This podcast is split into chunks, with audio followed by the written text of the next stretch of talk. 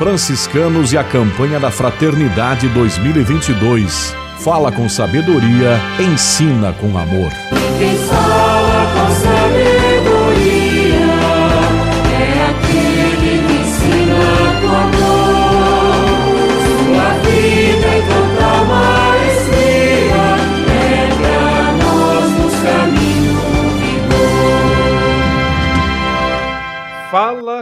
Sabedoria, ensina com amor é o lema da campanha da Fraternidade 2022, retirado do livro de Provérbios, capítulo 31, versículo 26, e esta é a série especial de entrevistas, o podcast sobre a campanha da Fraternidade, uma produção da Província Franciscana da Imaculada Conceição do Brasil, em sua frente de evangelização da comunicação e frente de evangelização da educação. Hoje nós vamos conversar sobre os desafios do cenário educacional brasileiro e para isso contamos com a presença, a participação do nosso confrade, reitor da Universidade de São Francisco, Frei Gilberto Garcia. Paz e bem, Frei Gilberto, muito obrigado pela participação em nossa série de entrevistas. Paz e bem, Frei Gustavo. Um prazer poder colaborar com essa série de entrevistas. Parabéns aí por essa iniciativa. Muito bem-vinda aí esse diálogo com o setor da educação, que está aí novamente como tema de uma campanha da fraternidade, não é?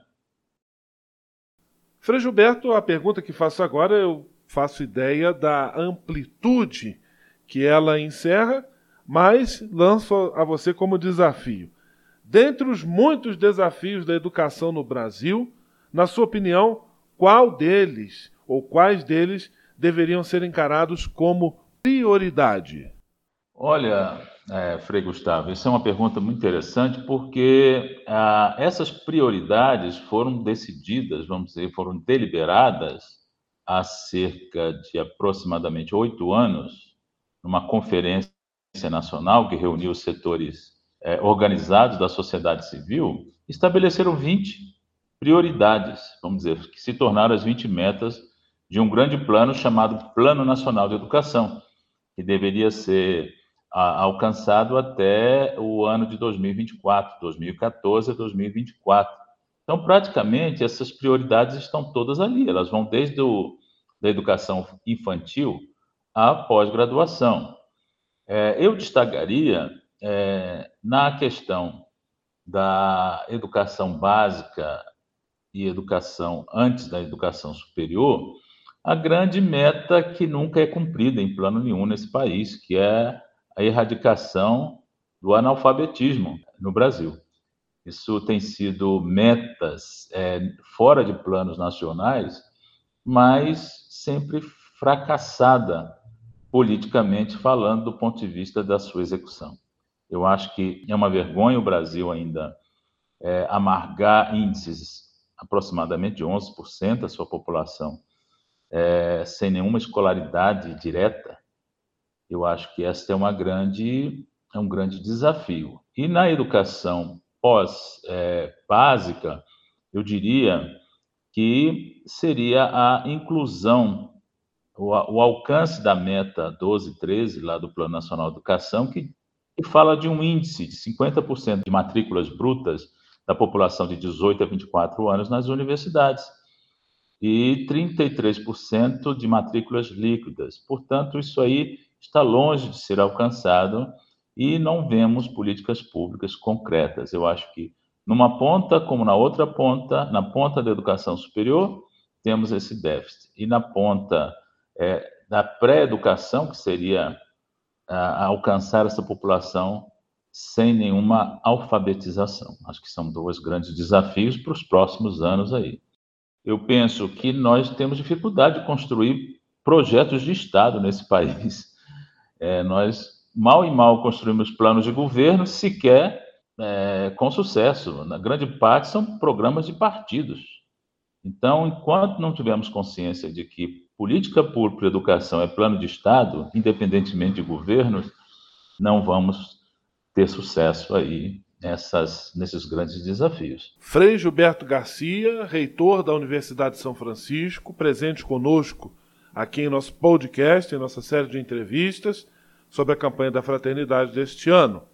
estamos tratando sobre os muitos desafios do cenário educacional brasileiro. Professor Frei Gilberto, desses desafios que o senhor acabou de partilhar conosco, acabou de nos apontar, quais são os agentes que precisam ser envolvidos para a efetiva superação desses desafios? A experiência nos mostra, Frei Gustavo, que não bastam planos mais, planos nacionais de educação. Nós temos que ter um pacto federativo aí.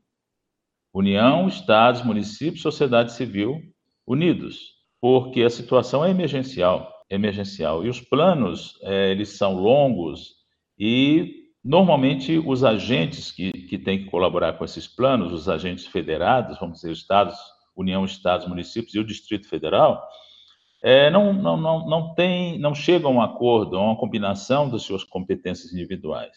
Penso que nós estamos numa fase de pacto pacto federativo, os agentes que são constituídos, que é o Ministério da Educação e o Conselho Nacional da Educação, têm que convocar conferências públicas nacionais e jogar a sociedade civil para participar disso, as entidades organizadas da educação e fora da educação, como a CNBB, por exemplo, né? ou é, entidades associadas. Eu penso que uma grande discussão nacional em torno desses grandes problemas que afligem o Brasil via educação só podem ser conquistados num debate democrático em nível de um pacto como conferências nacionais.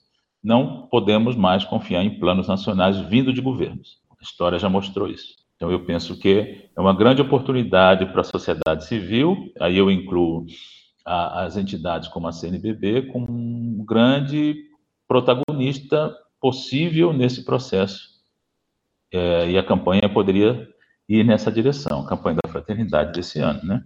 Frei Gilberto Garcia, reitor da Universidade de São Francisco, ele está conosco em nosso podcast, em nossa série de entrevistas sobre a campanha da fraternidade 2022.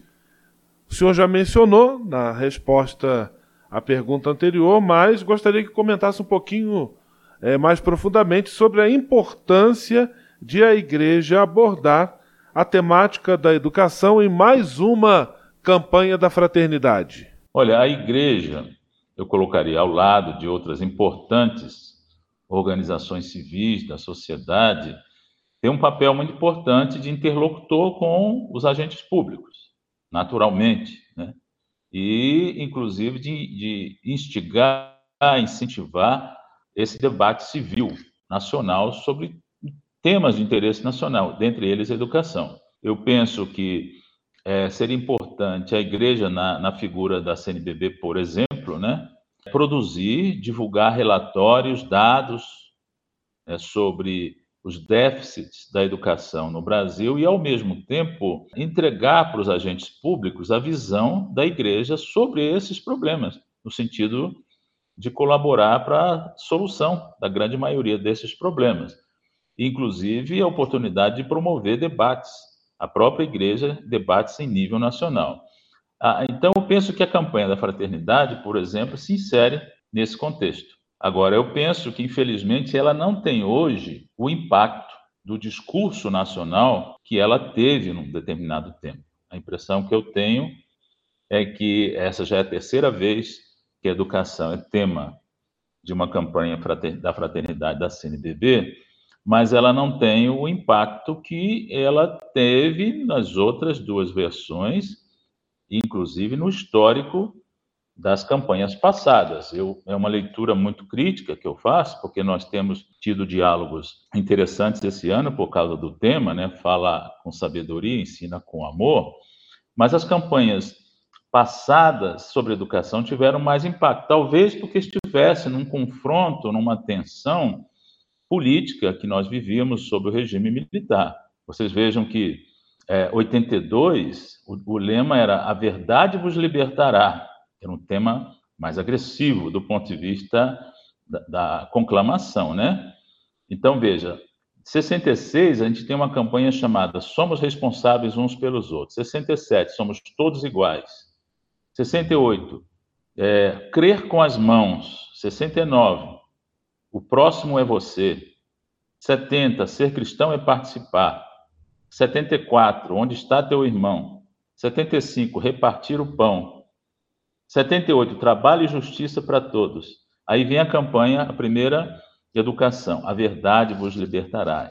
Você percebe que os lemas da campanha eram muito mais provocativos, positivamente falando, e, consequentemente, a mobilização da campanha ela tinha um alcance muito maior no meu ponto de vista, porque hoje, praticamente, é, a campanha da fraternidade fica restrita a um, a um círculo menor da sociedade civil brasileira e o um impacto muito endógeno.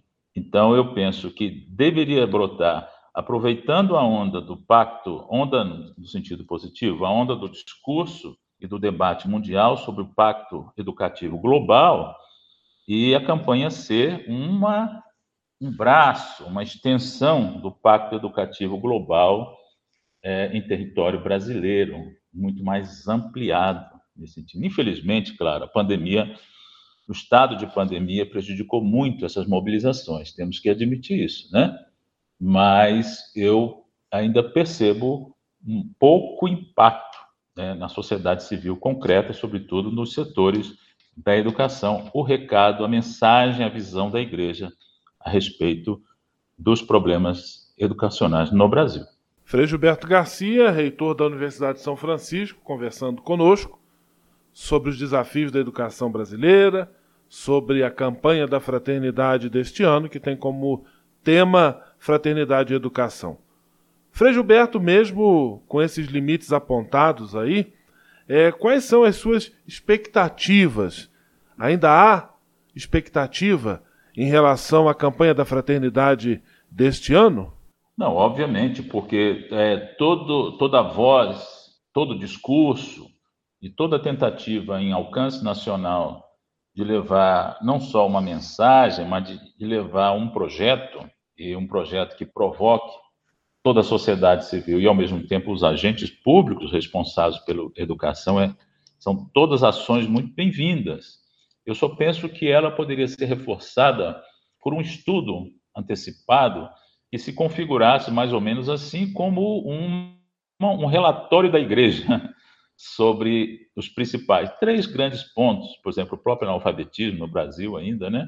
E os grandes desafios da educação para a diminuição da, da desigualdade social no Brasil e o aumento das oportunidades. Acho que é um tema muito candente. Né? A, a, as, as, instituições privadas têm feito isso a miúde, né? por, por, políticas, por políticas próprias, como a Universidade de São Francisco vem fazendo um trabalho belíssimo de, de inclusão social, via bolsas sociais, via parcerias com ONGs, com associações, como a própria Educafro, mas isso não tem um, um, um amarramento em nível nacional com outras instituições, com a própria igreja, que sequer conhece o que as próprias universidades católicas vêm fazendo do, nesse, nesse aspecto, né? É, fala com sabedoria e ensina com amor. Existe um distanciamento, é que uma crítica um distanciamento muito grande entre as comissões da igreja com as universidades católicas e com as próprias escolas católicas. É uma percepção minha, é muito concreta, porque recentemente eu estive num debate com a própria é, representante e você percebe um certo distanciamento ainda do que ocorre efetivamente na educação brasileira como um todo, na educação pública e na educação privada católica, também um desconhecimento do que é feito, do que é trabalhado em nossas instituições. Por isso que eu acho que é, uma aproximação concreta da CNBB com as escolas católicas, até por meio da ANEC, que já é feito um diálogo, mas é, concretamente, nossas escolas poderiam ser um bra braços, ramos de um diálogo é, nacional muito mais forte, muito mais contundente, né? E convincente perante os órgãos públicos, porque a igreja sozinha, como CNBB, sozinha nesse sentido de, de representatividade, ela ela precisa da união das universidades católicas para ter um, um discurso e um, e um diálogo efetivo com os agentes públicos. Os agentes públicos conversam com as universidades, não conversam direto com a igreja. Então, eu penso que a campanha da fraternidade em si, talvez até vai aqui outra, outra crítica, é, caiu num certo desgaste anual. Ela é substituída, talvez se esse, esse mote, esse tema da educação ou qualquer outro tema fosse mais duradouro do ponto de vista de organização política por parte da igreja. Dois anos, por exemplo, de campanha sobre o mesmo tema, para ver começo, meio e fim, né? E, enfim, eu penso que esta aproximação com a situação real da educação, é, por meio, com a ajuda das instituições católicas, seria muito mais eficaz para a própria CNBB, para a própria campanha da fraternidade. Frei Gilberto Garcia, reitor da Universidade de São Francisco, muito obrigado pela sua participação em nossa série de entrevistas, em nosso podcast, aqui produção da província franciscana da Imaculada Conceição do Brasil. Um grande abraço, tudo de bom, paz e bem. Paz e bem, Frei Gustavo. Franciscanos e a campanha da Fraternidade 2022 fala com sabedoria, ensina com amor.